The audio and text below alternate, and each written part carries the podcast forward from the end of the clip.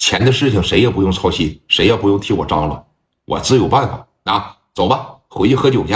这一说回家，当天晚上啊，聂磊手底下说二十多个核心成员，这在聂磊的办公室里边喝了一个酩酊大醉。聂磊是有了刘毅的加入，可以说是如虎添翼啊！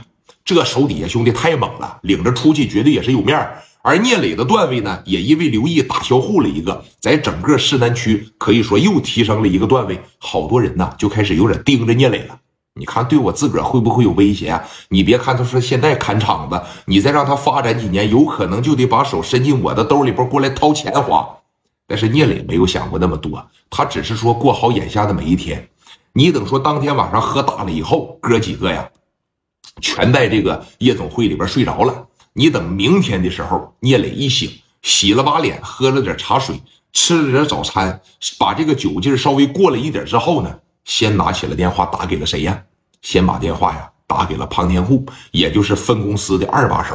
聂磊琢磨的没错，咱虽然是交下了一把手，也就等于是明着得罪了二把手。人家在这中间掺和了这么半天，真要是一点好处也得不上，将来视我聂磊为眼中钉、肉中刺的那一天，我绝对好受不了。他再好来不济，那是个老二啊！啊，在背地里边给你使点坏，那我不能大事小情我都找。王振东去吧。聂磊当时把兄弟们一叫起来，那一商量说这么的，今天中午啊，咱们喊着金大宇的家属，咱们也喊着这个谁庞天户，也叫着这个南子文，咱们在一块吃顿饭，争取今天中午把这个事儿就给他解决了，行吧？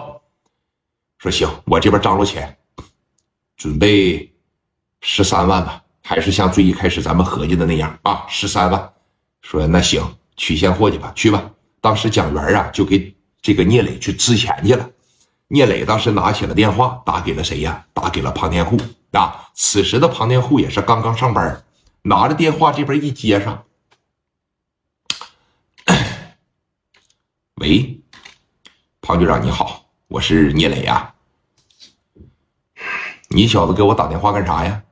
出息了，现在呀，我没想到二十三岁一小孩儿能做出这样的事儿来，你挺让我老庞佩服啊！怎么事儿？聂大哥给我打电话呀？庞副局长，您说笑了，给你打电话呀，是想问问你今天中午有没有时间？有时间的情况下呢，说我请你吃点饭呢。你在中间说也帮了我这么大的忙，你别啊！我可是什么也没有付出。再一个，咱哥俩人也不是朋友，你请我吃饭呢，你也请不着啊。事儿都解决了，那刘毅也放了，你没必要再联系我了。好了，挂了。庞局长，你先别挂，我真的是带着诚意啊，想请你吃饭。然后呢，我现在让我的手下也在联系着金大宇的家人，这个事儿我相信以我的能力会给咱们都画上一个完满的句号啊，圆满的句号。我希望你过来参加一下子。老庞当时一听，什么圆满的句号啊？老庞那也不傻，他要没脑袋，他能坐上这个公司的位置吗？